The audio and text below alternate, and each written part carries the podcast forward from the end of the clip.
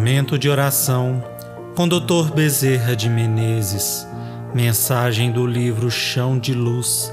Psicofonia recebida pela médium Shirlene Soares Campos no Núcleo Servos Maria de Nazaré. Interpretada por Josiane Martins. Música executada pelo violonista Arthur Foratini Dias.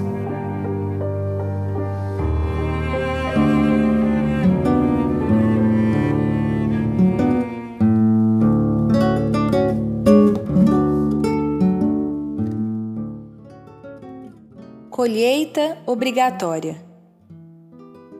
As calamidades que assolarão o mundo. O homem terá dinheiro e não terá alimento para comprar. Ele trocará barras de ouro por um pouco de pão que não esteja contaminado. Os animais serão contaminados. As bactérias virão cada vez mais violentas a ambição do homem fez com que ele se esquecesse da terra para buscar os céus. E o que ele encontrou no céu? O que adiantou tanta pesquisa? O que adiantou pisar na lua, se ele não pisa com segurança nem no próprio solo que habita? Quanta e quanta miséria poderia ser afastada da terra, se o homem não empregasse tantos recursos em bombas e em pesquisas siderais. Mas o homem esqueceu-se da educação do pequenino.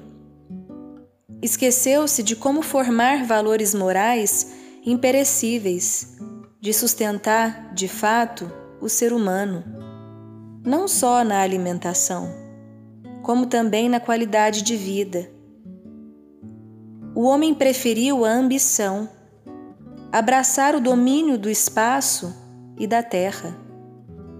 Que domínio, meus filhos, se o homem perdeu o domínio do próprio corpo, se cada vez mais enfermidades desconhecidas dizimarão a espécie humana?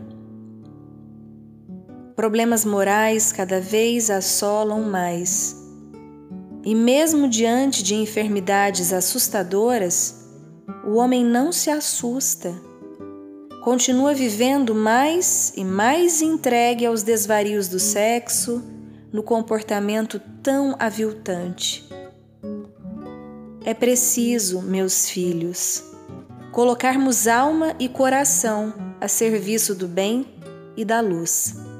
Onde quer que possamos falar, falemos sobre o bem.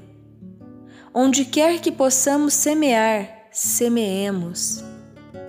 Tempos virão em que só aqueles espíritos muito seletos, seletos pela sua opção de vida, seletos por aquilo que realizam, é que ficarão realmente com o poder nas mãos muitos e muitos irão se arrastar pela terra.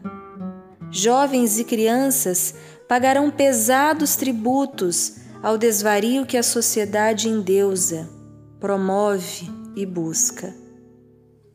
Tempos são chegados em que o homem terá muita fome e muita guerra, muitas enfermidades e muito desespero.